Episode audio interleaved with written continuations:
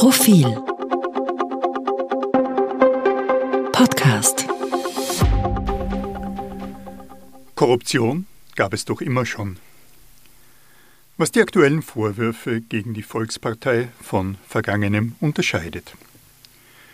Nach über drei Jahrzehnten Journalismus ist einem wenig fremd. Man hat vieles an ideologisch extremen, strafrechtlich relevanten, peinigend dummen Deformationen der Politik gesehen und man hat es beurteilt. Man war über die Schüssel-Haider-Koalition empört, von Helmut Zilks Spionagetätigkeit überrascht, beim Ibiza-Video bestätigt und entsetzt. Aber welche Dimension haben die Dinge wirklich? Der jeweils aktuelle Skandal, das gegenwärtige Geschehen sind näher und erscheinen schon deshalb größer. Beim Gewichten empfiehlt es sich gerade für Journalistinnen und Journalisten, anhand von historischen Wahrnehmungen zu kalibrieren. Das ist unsere Aufgabe, wenn wir jene Fakten einordnen, die wir oft selbst aufgedeckt und zusammengetragen haben. Gatekeeper, um der Wahrheit willen, das ist hoch angetragen, aber wer sonst könnte diese Aufgabe erledigen, wenn nicht unsere Medien und die Wissenschaft? Korruption, die gab es doch immer schon. Das ist der Satz, den wir in diesen Tagen hören als Kontrapunkt zur Aufregung über den Skandal in der Volkspartei. Wer die Aussagen von Thomas Schmidt per se nicht in Frage stellt, wer nicht eine Art Einzeltätertheorie verfolgt, der versucht, die Wogen also mit dem historischen Vergleich zu glätten. Man ist mit jener gut 30-jährigen Erfahrung allzu schnell versucht, dem zuzustimmen. Korruption im weitesten Sinn, Mauscheleien jeder Art, parteiliche Postenbesetzungen, Finanzschiebereien. Wir haben das alles schon gesehen. Was macht die türkise Krise so besonders? Ist sie überhaupt besonders? Ich meine ja und habe drei Erklärungen. Erstens eine gute Nachricht. Die Standards haben sich geändert. Was ging, geht nicht mehr. Die Bevölkerung hat die Schnauze voll. Jeder Skandal war ein Skandal zu viel. Irgendwann wog der Vorteil, den man aus der bevorzugten Zuteilung einer Gemeindewohnung zog oder aus der eigenen Vorrückung, wieder das eigene Können, nicht mehr auf, was die Eliten so trieben. Man hatte sich ja selbst auch gerichtet, aber der Mist des Kleinviehs wiegt eben nicht so schwer wie der Dreck, mit dem jene hantierten, die am Futtertrog ohnehin bevorzugt waren zumal die Politik und die Wirtschaft Moral predigten und sich selbst nicht daran hielten.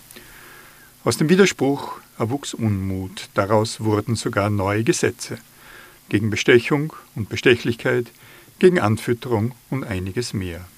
Das bisher Geübte und Geduldete wurde zu Straftatbeständen gemacht. In diesem Licht ist der Vergleich mit Gewesenem nicht statthaft. Die Menschen haben sich verändert, mit ihnen die Republik abgekartetes Spiel bei der Besetzung der Staatsholding wäre früher der Normalfall gewesen, wie auch die Beschleunigung eines Steuerverfahrens.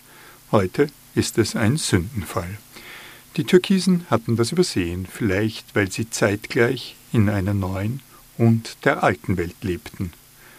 Junge ÖVP, vielleicht steckt ja schon darin ein Widerspruch. Zweitens die Türkisen. Es gab schon vieles in der Zweiten Republik, aber noch niemals eine kleine Gruppe von Menschen, die am Reißbrett minutiös die Machtübernahme an der Spitze des Staates planten und das Ziel auch erreichten. Dass es sich dabei um eine Partie von Buben handelte, machte die Sache nicht leichter. Ein Landeshauptmann sagte mir einst, Sebastian Kurz sei zu jung. Ich erwiderte, er sei doch schon länger in der Regierung als die meisten. Er erwiderte, an Lebensjahren. Bei Jörg Haider hatten wir nur scheinbar Ähnliches erlebt. Als er Landeshauptmann von Kärnten wurde, war er bereits 39, FPÖ-Chef mit 36. Die Türkisen waren eine Partei in der Partei, ein wenig auch Staat im Staat. Um diese Konstellation zu rechtfertigen, muss man schon mit hehren Zielen ausgestattet sein und sauber agieren. Beides fehlte. Ziel war eine Machtübernahme um der Macht willen im eigenen Namen und im Namen der Volkspartei im Grunde nicht einmal für die schwarze Volkspartei, sondern für die neuen Türkisen. Da sind wir schon nahe am Konstrukt einer feindlichen Übernahme der vorgeblich eigenen Freunde. Sauber lief da auch nichts, vielmehr wurde gefeixt und getrickst. Wohl wurden auch Gesetze gebrochen, jedenfalls laut Selbstbezichtigung einer Kronzeugin und von einem, der das noch werden will. Drittens eben Sebastian Kurz. Wenn wir ihn an dem messen, was er versprach, dann wird die ungeheure Distanz zur Realität ein Novum, zu etwas, das es nicht immer schon gab. Das gab es nämlich noch nicht. Kurz versprach eine neue Politik und löste das Versprechen nicht ein. Er prahlte mit Superlativen und landete regelmäßig im Diminutiv. Beim schlagartigen Wachstum der Volkspartei bildeten sich Dehnungsfugen, als die Parteien sich zusammensackte, dann Haarrisse. Je größer die Erwartung, umso schlimmer die Enttäuschung. Das Vertrauen der Menschen in die Politik wurde stärker beschädigt, als auf der Basis einiger versprengter Chatnachrichten zu erwarten war. Auch das hatte es noch nicht gegeben. Mehr zum Thema auf Profil.at.